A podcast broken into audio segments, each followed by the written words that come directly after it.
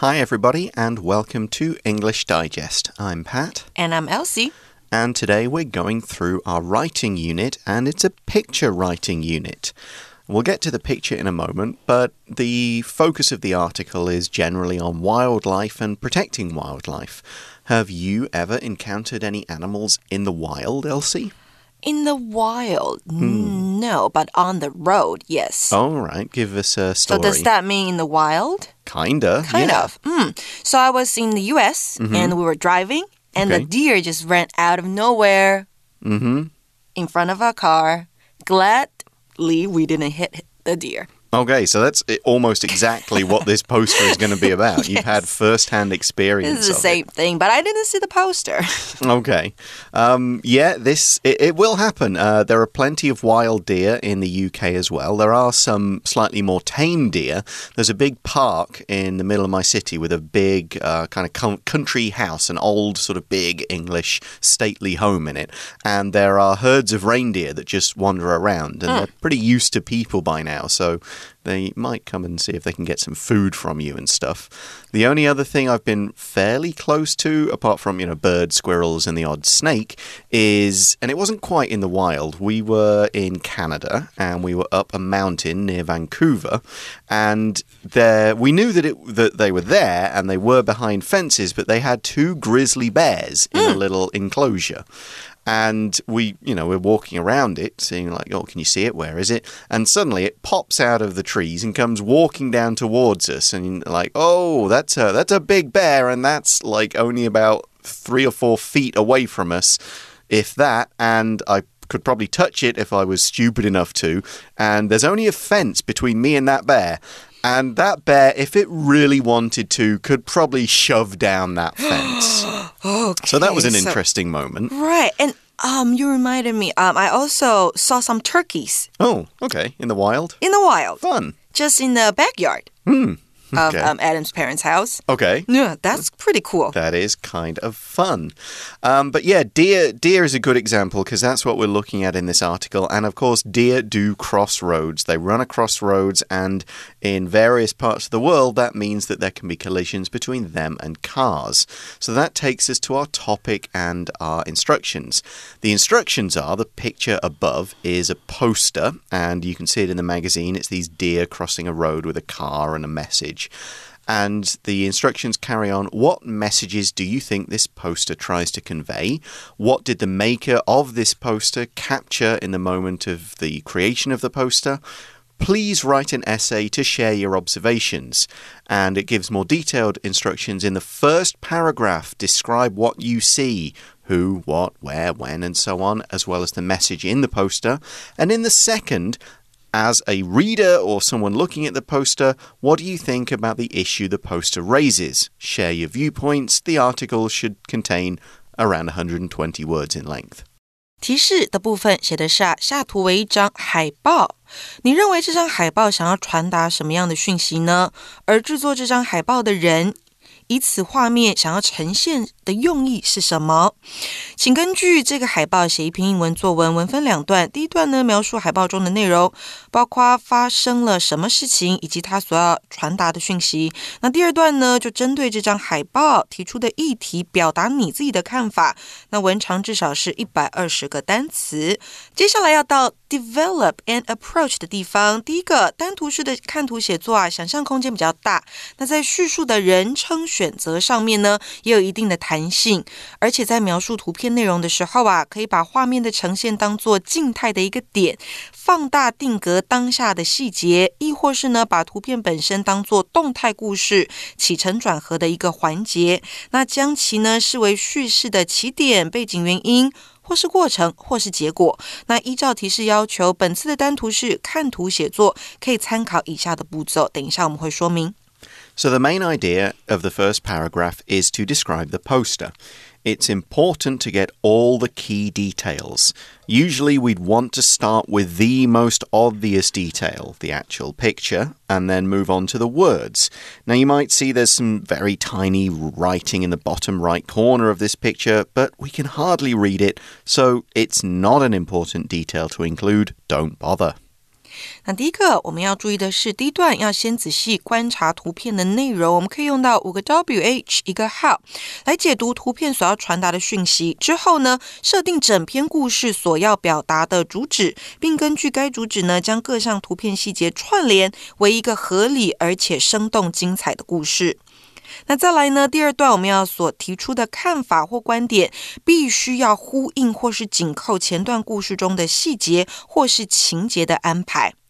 Answering all of these what, where, when, how, why, and who questions are definitely going to take up a lot of words, so describing the picture should be fairly straightforward. 再来，我们要注意到的是啊，选择适合的人称，要提供叙述的角度。第一人称，那就是我在海报中发现，用爱来说。第二人称的话呢，那你可以说 you，你会在海报上看到。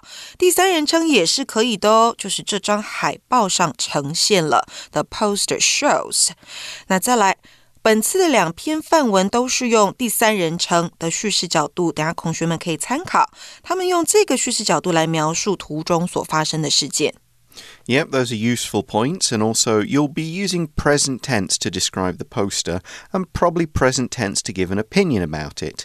If you do want to refer to an actual past event or experience in the second paragraph, that's when you use your past and present perfect tenses.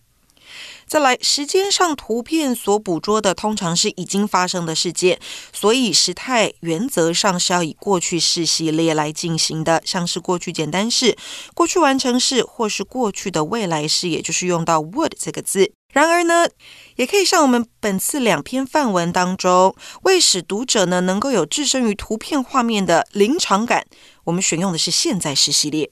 It is still important to have an introduction, a body, and a conclusion in this first paragraph as well. The introduction is your topic sentence to tell readers what is being described. Your body contains all the details, starting with the most important and then going to the least important, and then you can give an overall feeling about the poster in a concluding sentence. 是的，第一段呢，我们就要有起承转合在里头哦，包括了 introduction、body 还有 conclusion。那 body 的部分要有图片的细节，从最重要的到最不重要的都可以纳入。然后呢，可以再说明你对此海报大概的感受，来当做第一段的 conclusion。And the same is true for the second paragraph you're writing. You still need to give a topic sentence to introduce the second paragraph generally saying what you think about the poster. The body of the second paragraph is giving your reasons, your opinions, maybe some supporting detail, and your conclusion will sum up your overall opinion again. It'll return back to the topic sentence, not provide anything new, but just sum things up. 是的，在第二段当中呢，主题句可以带出你对海报的想法，然后你要给出理由跟意见，最后再带出结论句。 Now, often with our writing units, you'll want to do some brainstorming, and we will talk about different approaches to brainstorming. We might have charts, diagrams, lots of different approaches. Right here, we don't really need to brainstorm too much. But we can still consider our five W's and one H. So we'd start with our what. So, what can we see in the poster? We see two deer in oh. the poster, and a car, and right. some trees. So, where are they? I think they are in the forest. Yeah, and on a road. Maybe next to the forest. Okay. When is this poster probably, or when is the time, I guess, probably in the poster? Probably at night. Right. The car's got its lights on and the sky is kind of dark. So, what is the message of the poster? Um, the car is about to hit the deer, so maybe it's reminding the driver that he needs to slow down. Right, and we can make an even simpler answer because the words are right there don't kill our wildlife. and then we've got a who. Who provided this poster? Who created it? Probably from the government. Yeah, it says the Department of the Interior and something, something, something on the poster. We'll get to that bit in a moment. So we've got a lot of those. And then the how would be the second paragraph. How do you feel about the poster? I feel the poster is sending an important message to all the drivers. Exactly, it's a useful message. So that is some very basic outlining, some sorry, uh, brainstorming. You don't really have to get too clever with a chart or a picture or anything here. Just make sure you've got your five W's worked out, your 1H, 5W's, what, where, when, who, why, how. So now let us make an outline, put this into the right order of sentences, get our thoughts down, and of course, we will connect the sentences and add more details later on. So we start with paragraph one, the introduction. And we're taking this from our basic sample, and its introduction is this picture shows a pair of deer running across a road at night. So this focuses on the main part of the image. It gives information on the time at night, the place, a road, and a picture. Now, we could have said poster here, poster picture, it's both okay. So, a lot of information is being communicated very effectively in just one sentence. 所以在第一段当中的主题句啊，我们可以看到主角、时间、地方都出现了。 the body of the first paragraph gives us the rest of the details. We've covered the, the deer and stuff like that. The road appears to run through a forest, so that's our where. A car is driving toward the deer, that's our what again. And on the poster it says, Don't kill our wildlife, so that's the why. Why is this poster here? What's it doing? 第一段当中呢，introduction 主题句 出现之后，再就到 body 的部分，所以这边的 body 就提供了很多的细节，像是第一个，这条路好像是到森林里面的；第二个，有一台车朝着这个路开过去；第三个，海报上写不要杀害我们的野生动物。And now we get the concluding sentence of the first paragraph to summarize what all of these details about the poster mean when you put them together. D. The poster warns people to drive carefully at night to avoid accidentally hitting wild animals. 第一段的结论句啊，在说的是海报的目的是要警告人们晚上开车要小心，不要撞到鹿了。那再来就到了 paragraph two 第二段的部分。Right, this is where we get the person's opinion, and it starts with the topic sentence for paragraph two I fully support the idea of this poster. So the topic sentence is a very clear message of support for the ideas, like, yes, I agree, don't kill the wildlife. I mean, to be fair, we're not going to get many people saying, no, this is a stupid poster, it's the deer's fault. But yeah, I think it's pretty obvious that people will be like, yes, yes, good idea. 对呀，百分之九十九的人应该都会同意这个海报想要传达的讯息。那这个作者也是一样的，他这边带出自己的意见，他说我完全同意海报的说法。But of course, in a writing unit like this, it's not enough just to say, yep, good idea, I agree, let's move on. This is a writing sample. Add more details, explain why. So we have the writer's reasons for supporting this idea. A. I think many people drive too fast at night because there's less traffic. Okay, that's an interesting point. It's not related to the poster, but it's using the writer's own opinions. B, this can lead to accidents. So, again, a logical, they're driving too fast. This can mean accidents. And, of course, not just with animals like in the picture, but with other cars or just crashing into walls. And then C, because many animals are endangered, we should do our best to protect them. So, again, using supporting ideas. Of course, we want to protect animals 是的，在第二段的 introduction 当中，你带出自己的意见。那到了 body 的部分，你就要提供理由跟支持的想法。所以第一个他说的是晚上大家车速都比较快，因为路上车子比较少。第二个，这样会导致车祸。再来第三个，因为很多动物都已经濒临绝种了，所以我们要尽全力的保护它们。接下来再带出第二段的 conclusion。Here is the conclusion.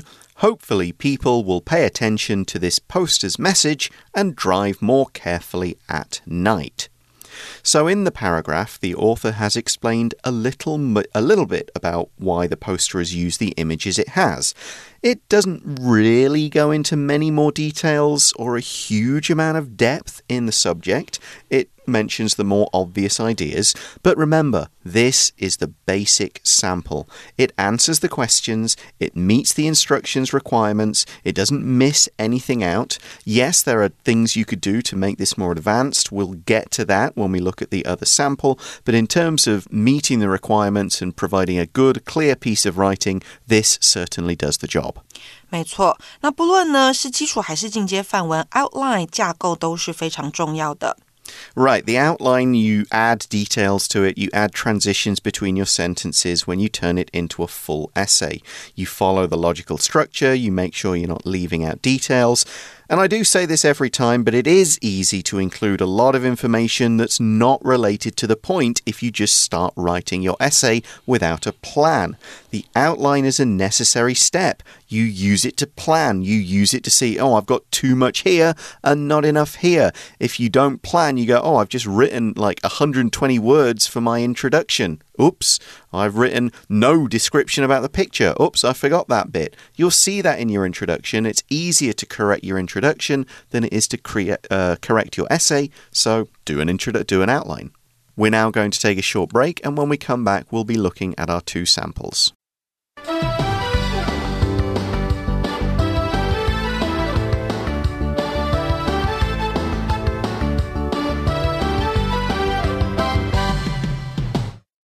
So we're going to start now with our basic sample. It says, This picture shows a pair of deer running across a road at night. The road appears to run through a forest. A car is driving toward the deer with its lights on. The words on the poster say, Don't kill our wildlife. This poster was issued by the Department of the Interior National Park Service. It's clearly warning people to drive carefully at night in national parks and other natural areas so that they don't accidentally hit and kill wild animals. I fully support the idea of this poster. In my opinion, many people drive too fast at night because there's less traffic on the road. This can lead to accidents, and not just those involving animals. Since many animals are endangered, we should do our best to protect them. Hopefully, people will pay attention to this poster's message and drive more carefully in the countryside, especially at night. OK，在我们的基础范文当中啊，除了刚刚我们在架构上面提到的点，它都有写上去之外呢，还有几个很重要的用法，像是第一个，我们看到 appear to 加上原形动词，那代表的是看起来、似乎。它用到的句子是 The road appears to run through a forest，啊，也就是这条路看起来好像是会通到一座森林里头。那再来第二个。Issue 这个字也用在我们的文章里面，它代表的是发行。那在文章当中呢，是用被动。The poster was issued by，代表海报由点点点所发行。那接下来呢，还有看到 warn，也就是警告的用法，像是呢 warn somebody to do something。or warn somebody not to do something，那就是警告人们要做到或不要去做某事。那我们看到文章里面写的句子是 It's clearly warning people to，也就是海报清楚的警告人们要做到某事。那最后啊，第四个要提醒同学的是，还有用到这个 I fully support the idea of this poster，然后他接着 In my opinion 来带出自己的看法。 Right. Issue is not often seen as a verb, but it can be used as one, and it's usually for something a bit more official. The government issued guidelines, the Weather Bureau issued their forecast. It means to put it out there in public. It's kind of similar to the word publish in some ways, but it doesn't always have to involve written material. Uh, a few other things to note. You can see that we've left the things like Department of the Interior National Park Service. That's been left out of the outline because, I mean, it's on the poster, so you don't really need it in your outline. You just throw it in as an extra sentence. You'll also see that a bunch of adverbs end up in the final article that aren't in the outline clearly, accidentally, a few other things like that. Because you, again, you don't need to write full grammatically detailed sentences in your outline. Keep the outline brief, add the adverbs, transition words, and other things later. 是的，在架构当中啊，其实你不用很注意你的文法或单字，因为呢，你的重点是要把所有的想法都写下来。那到了这个文章里头的时候，你再去注意到这些用法。so let, let's now move on to our advanced sample. This appears to be an official poster issued by the Department of the Interior National Park Service. On it, a mother deer and a fawn are leaping across a road that winds through a forest. It is night time. However, a car is hurtling toward them, its headlights glaring. The implication is that it will run down and kill the helpless animals, hence the message on the poster don't kill our wildlife. It's obviously reminding people to drive carefully at night so as to avoid killing animals that live in the national parks. While it's easy to get behind the idea of protecting animals, I don't think this poster is helping much. While it does warn people to be careful, it's likely that there are already road signs cautioning drivers about the same animal related hazards. However, there's very little they can do if a deer springs out in front of them at night. In my opinion, the Department of the Interior National Park Service would do better to construct wildlife crossings that allow deer and other animals to bypass roads completely. These crossings can be found in many national parks worldwide and have been shown to work in reducing animal fatalities. A wildlife crossing would certainly be a better investment than a few hundred posters that only warn people about a problem without actually tackling that problem's root causes. Okay, so here more details about the poster are given in this advanced sample，我们看到呢更多的细节被写出来了。好，在第一段的部分，那用字呢也生动很多，像是 leaping across a road、hurtling toward them，好，这些字都是比较生动的，等下会做解释。那再来啊，第一段的最后用到 the implication is that 带出海报想要表达的想法。And then in the second paragraph, the writer suggests a way to address the problem. 这边提出了具体解决问题的办法，好，是我很喜欢的地方。 那他提出的是要设立 a wildlife crossing。Yeah, exactly. Now, of course, we've got some fancier vocabulary. Instead of jumps, we've got words like leaps, springs, and so on. Uh, headlights instead of lights, headlights glaring. We'll get to that grammar in a moment. So, yeah, you can make your sample more advanced by adding a few more descriptive adjectives to really paint a picture. But we've got the same sentiment towards the poster here. It's good, but the message is that the poster isn't doing enough. And in this kind of article, the writer has used some real world knowledge to support their position. So you might think, well, how can I do this in a real exam? Well, the answer is read a lot Read the news, pay attention, understand more about the world. The more knowledge you have, the more you understand, the better able you will be to use your real world knowledge and put that and add that into any type of essay. 是的，多听、多读、多看，增加你的 background knowledge 背景知识，对写作也是有很大帮助的。 Yeah, it's absolutely fine to put that in an article if it really shows you understand what you're talking about. So let's take a look at some of the grammar used in the article. OK，我们这边看到有一句话相当重要哦，它是 However, a car is hurtling toward them, its headlights glaring。这个是一个独立分词构句，两句呢由连接词连接的子句，主词不同，一个是 a car，一个是 its headlight。在简化之后啊，动词转为分词片语的那一句仍然保有它的主词。那这个用法就是我们刚刚说到的独立分词构句，它动词简化为分词的方式啊，跟一 一般的分词构句是相同的哦，就是原主词主动的话，那就是转为 v i n g；被动的话，那就是转为 v p p。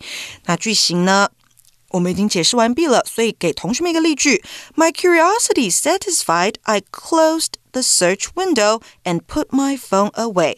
我的好奇心得到了满足之后啊，我就关上搜寻视窗，并且把手机放在一旁。所以你看到主词 my curiosity 还是存在的。Here's another example. The ship jumped over the high ocean waves, its sails and ropes stretched to their limits by the strong wind. 那接下来啊，第二个我们要看到 would 的用法哦。A wildlife crossing would certainly be a better investment。这里的 would 是用过去式助动词表示与现在事实相反的假设语气。因为国家公园管理局并没有新建动物路桥，所以呢，这个投资是不存在的。那设想现在未来成真的事件或状态，我们就要用假设语气。For example, we can also say it would be great to travel around Japan, but sadly, I don't have enough money. 要是能去日本旅游就太好了，但可惜我现在是没有。 有足够的钱，没有办法去。Yeah, would is good for these hypothetical situations. We don't have a wildlife crossing. It would be a great idea if we could get one, that kind of thing.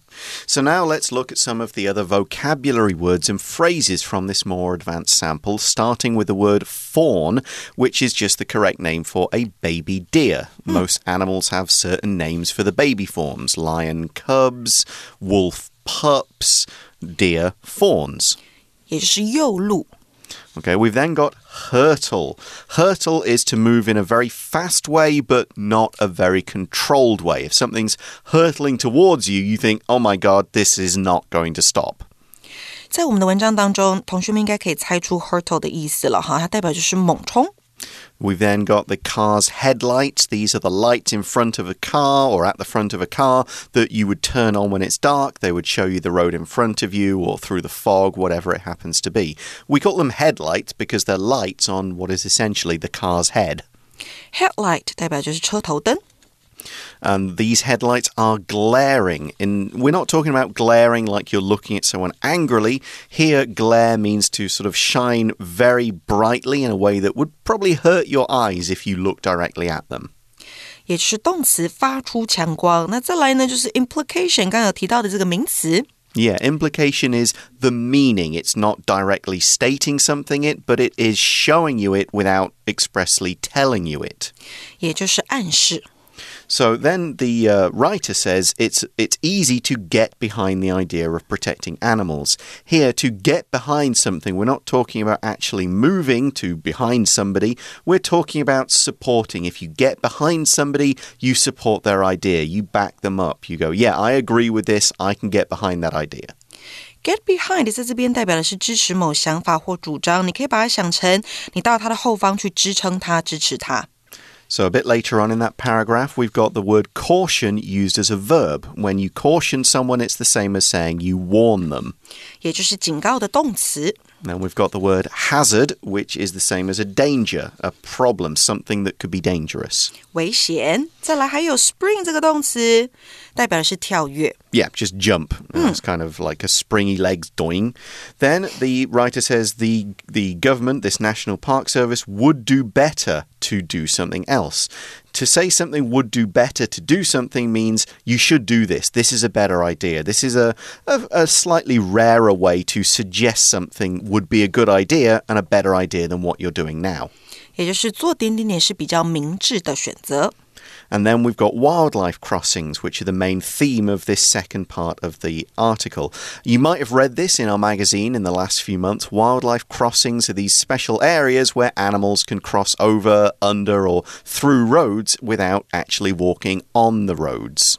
穿越道，它就是我们这边 crossing 的意思。Of course, we have pedestrian crossings as well, which is where people are allowed to walk across the roads and should do safely. Yeah, and zebra if, crossing. Yeah, and if you can do this, you bypass something. To bypass a road would mean to go around it or to go over it. If you are driving and you say, oh, well, let's bypass this village, it means you go around it, not through it. 就是绕道而行。 and these will help us avoid fatalities. A fatality is a death, or it can be used to mean a serious injury, but generally a death. Fatality 代表就是意外死亡，那它是一个名词哦，特别小心。And the final one is saying these while uh, the poster doesn't really tackle the problem's root causes.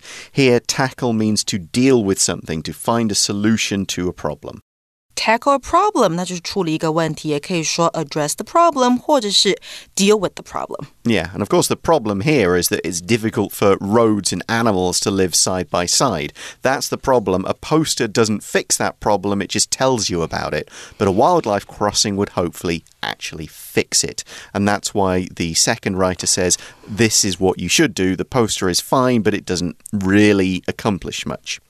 But that is the end of our article. Thanks very much for staying with us for this one. Hope you learned something useful, and we will see you next time. For English Digest, I'm Pat. I'm Elsie. Bye bye. Bye bye.